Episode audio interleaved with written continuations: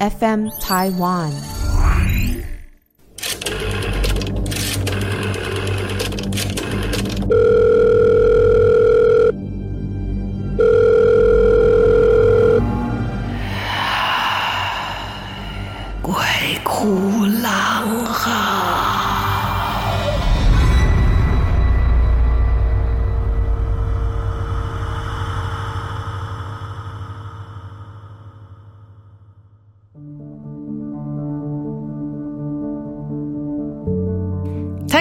家好，大家好，大家好，欢迎来到鬼哭狼嚎，我是郎祖筠。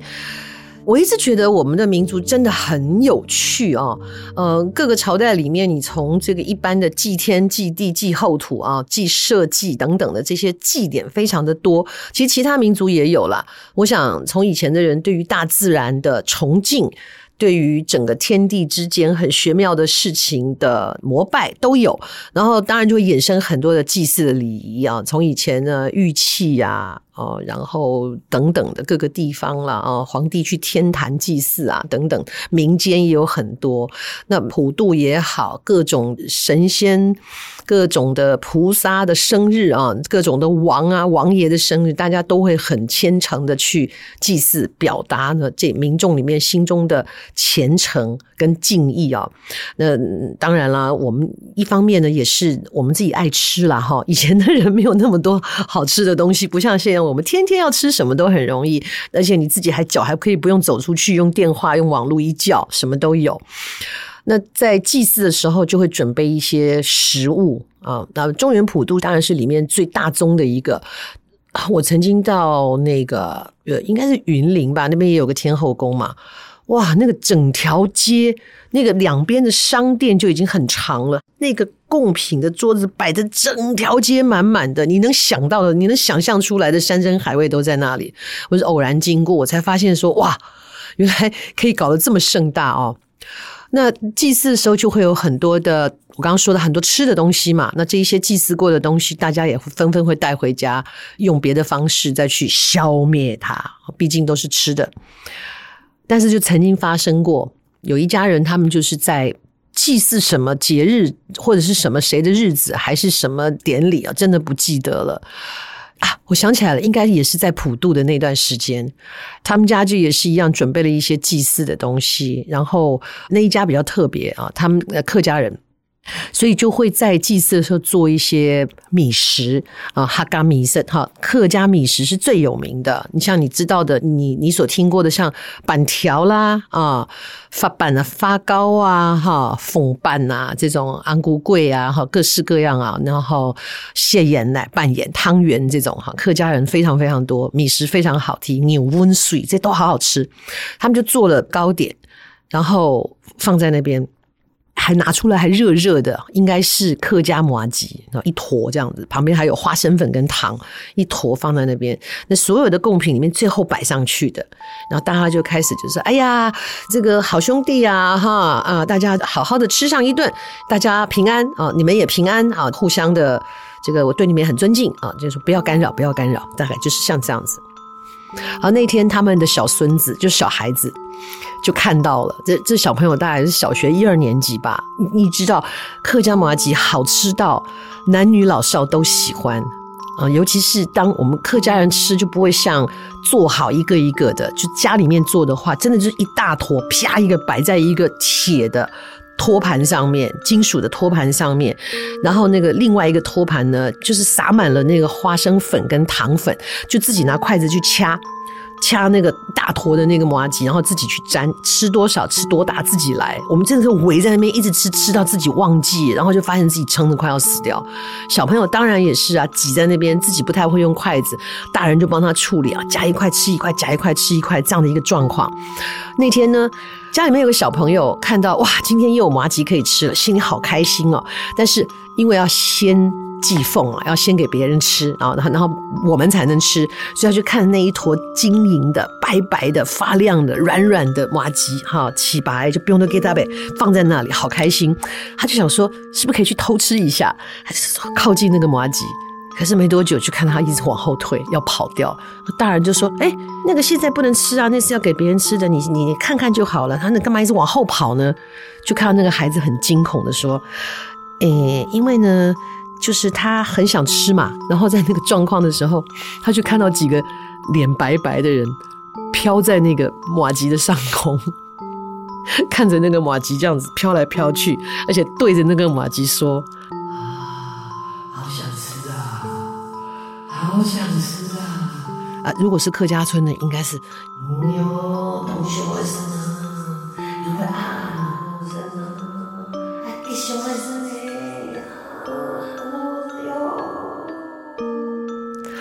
他把这件事情告诉了大人。我其实不知道后来那个麻糬是怎么处理的，或者是按照我们的习俗，去那个麻糬吃起来会没有味道。我这样讲以后，大家会不会觉得普渡很恐怖啊？好，不管怎么样，我还是很喜欢吃客家的起白，还是很好吃的啊。哎，可是我现在要吃到真的比较难了，都必须要到那种客家庄的市集才可能找得到。因为以前我的舅妈都会做，然后但是我的大舅妈、二舅妈都不在了啊，所以都没有办法吃到家里面的麻糬。哎，这也是一种遗憾了哈。当然，在我们的生活当中，有的时候也会碰到一些无法解释的事情啊。然后有一个事情，其实我觉得这些人应该是碰到了调皮鬼，一些青少年跑到山上去玩，像这样子出去游玩的状况，我自己在青少年的时候也发生过。我在国中小学六年级到国中的这个阶段呢，不知道为什么。好喜欢跟朋友到山里去玩，因为我小时候住在台北松山区，松山那一带，它为什么叫松山？就是那一带都是山哈，什么什么象山、四兽山，然后我们大概都在那个地方晃。诶，以前治安真的很好，小朋友上去也不用担心，所以我们都是一几个同学，几个同学，常常就是放了学啊，或者是说约一个呃周末礼拜六啊，大家就是下午就去爬山了。你说里面有什么好玩的？也没什么。就是一边走，路边就会有一些可以采摘吃的一些植物啊。那甚至就是不小心受伤了，我们还会去摘那个金狗毛，卷卷的，你会看到很大一丛的蕨类植物，可是它几乎可以大到像树一样。然后它上面就会这样有像尾巴一样卷起来，上面都是毛，金狗毛。摘那个金狗毛的毛去敷在伤口上，它是可以止血的。啊、哦，那是我们以前的说法，你现在也不要贸然用了哈。但也没有一个正确的中医说法。可是我们都会得到这一些很乡野、很乡间的一些奇怪的民间的习惯啊。然后这些说法，就是你用这个可以止血，用那个可以止痒，那吃那个可以很好吃。所以我我有时候在想，我那平安长到这么大也不容易啊。以前在在路上在乡下看到什么都吃。也是，就是这些青少年闲着没事就跑到山里面去玩啊，因为山边也有小溪，然后呢也是一样有野果，大家就在那里打打闹闹的。结果他们就在那里打打闹闹的时候摔了一跤，不知道是谁啊，他们就拿东西拿那个石头，拿那个小石头互相丢来丢去，在溪里面，在路上拿小石头丢来丢去，这样子就丢丢丢，也不知道丢到什么，大家一阵乱丢嘛。等到大家精疲力尽的时候啊，不玩了，到溪水里面泡一泡，哦上来吃一点自己带来的东西，野果摘一摘，很开心的，准备要回去走到山路上的时候，突然间，这真的很诡异耶！突然间就被碎石攻击，对，四面八方就一些小石头开始拼命的 K 他们。一开始被 K 到的年轻人还回头问说：“你干嘛 K 我啊？”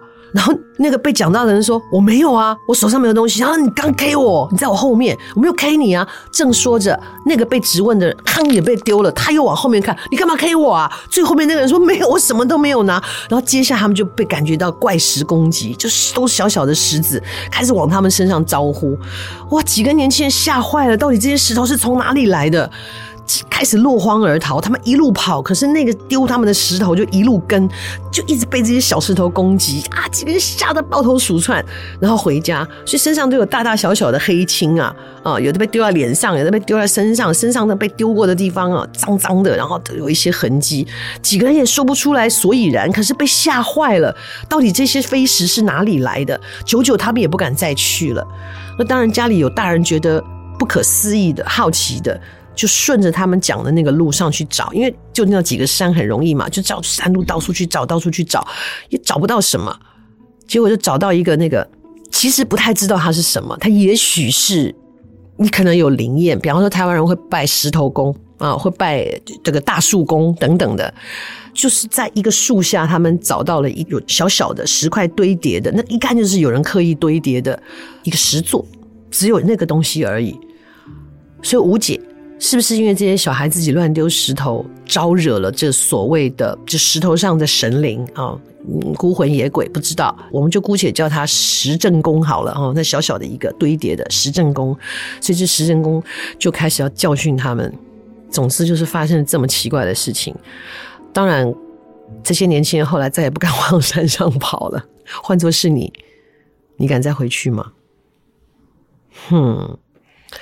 这两天呢，我想起一件不算经历哈，就因为我以前主持过一个节目，里面就真的介绍很多在台湾，甚至有时候在海外一些非常奇怪的事情。那一年我们外景队去了东南亚的一个地方。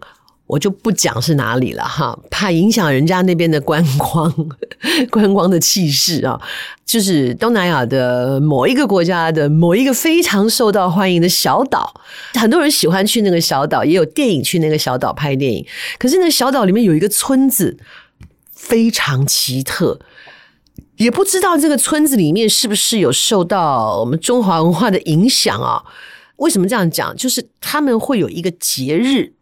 叫九皇大帝生日，呃，九皇不是包饺子那个九皇哈，是因为有九个，九个就是类似王爷什么王这样子，所以他们九个九位，所以他们就是过生日。那至于这九位为什么一起生日呢？其实也不得而知啊。九皇大帝的一个大节，所以他们大家都会在这个大节日里面呢，大肆操办一番。我们一般就是碰到了这一种神仙呐，哦，这一种种神佛啊，生日啊什么的。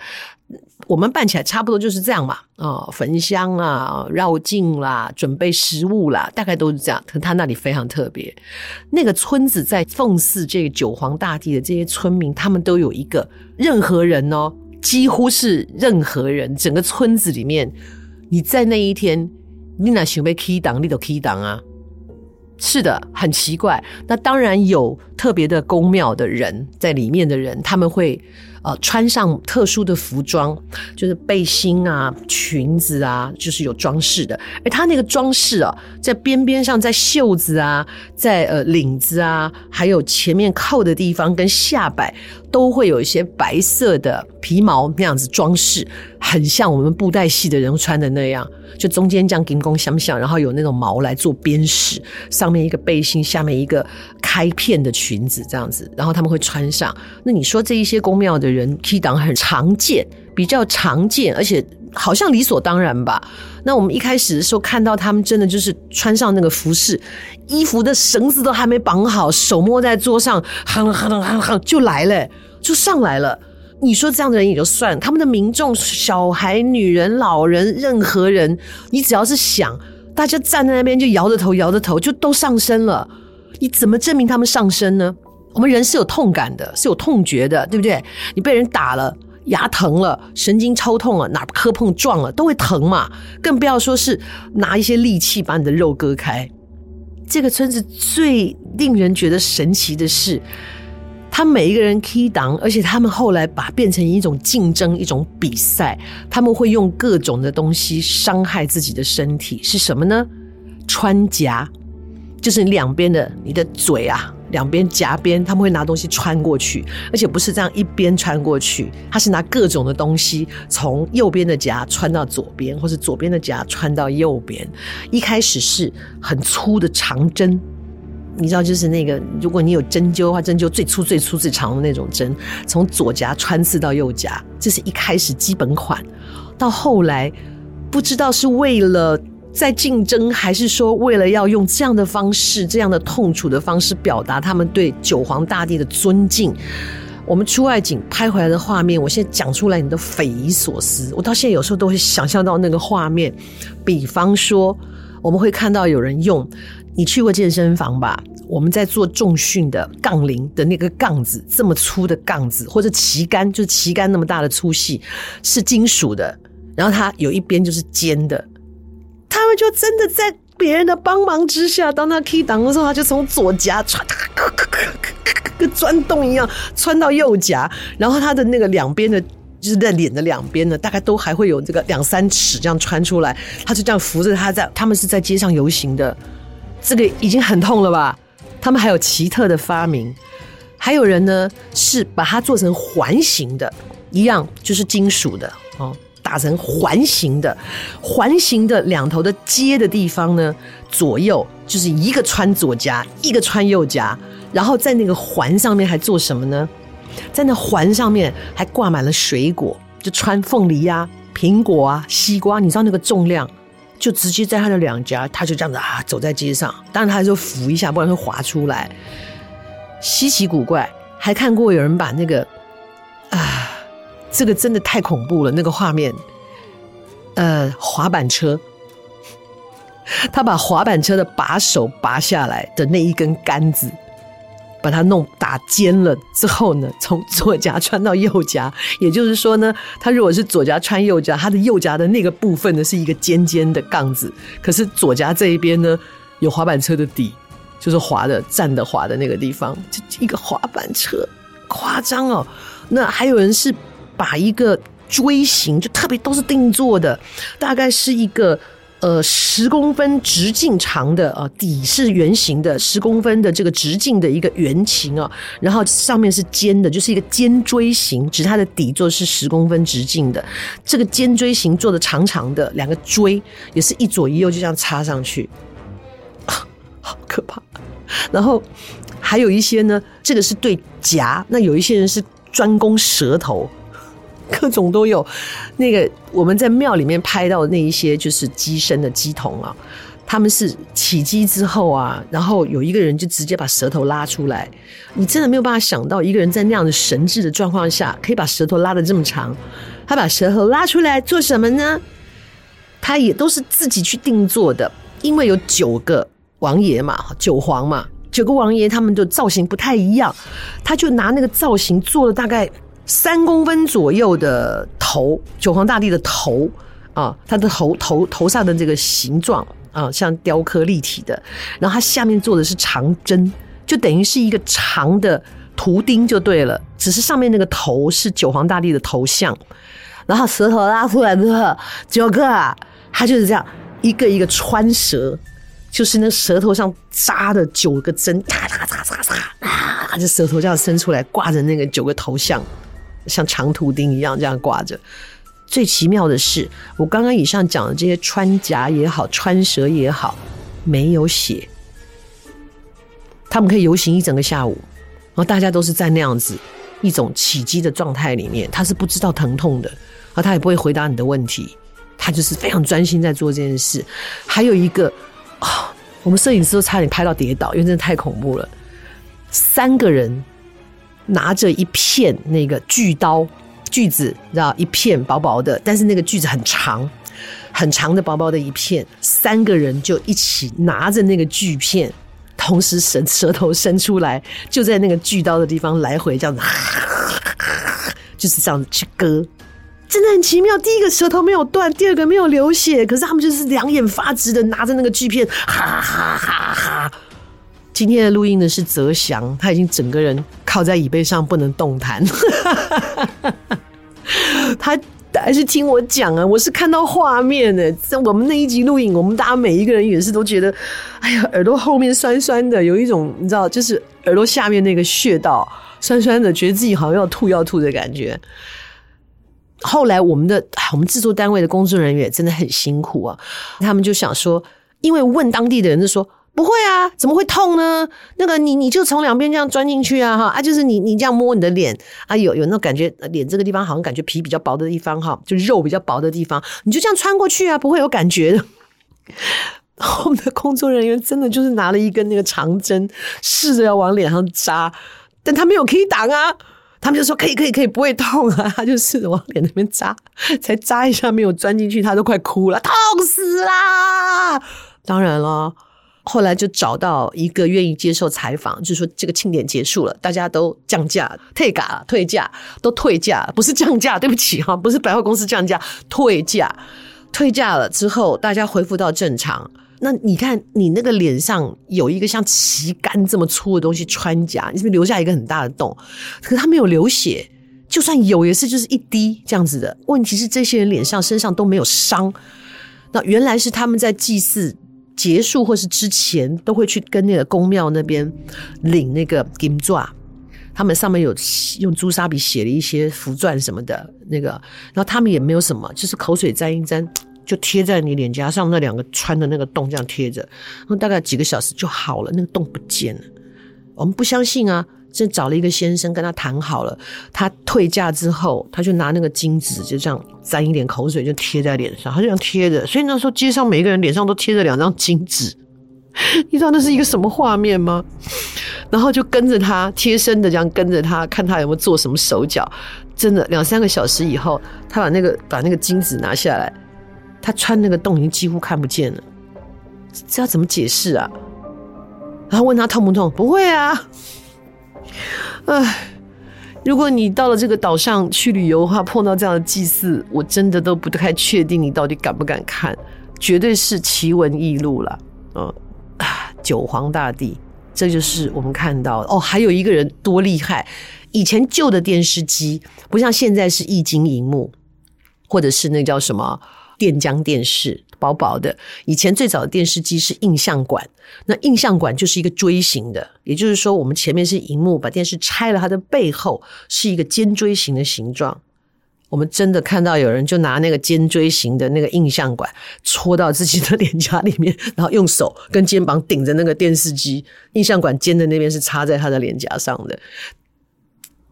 如果我们撇开。所谓这一种玄怪的这个部分的话，你都会觉得你好像参加了一个莫名其妙的人体艺术大展，就是什么东西都想得出来。好哦，对对，我那画面一直出来。还有一个人最恐怖的是，他呢一样，他就是做了一根像旗杆这么粗的，两边穿出来。那为了要凸显。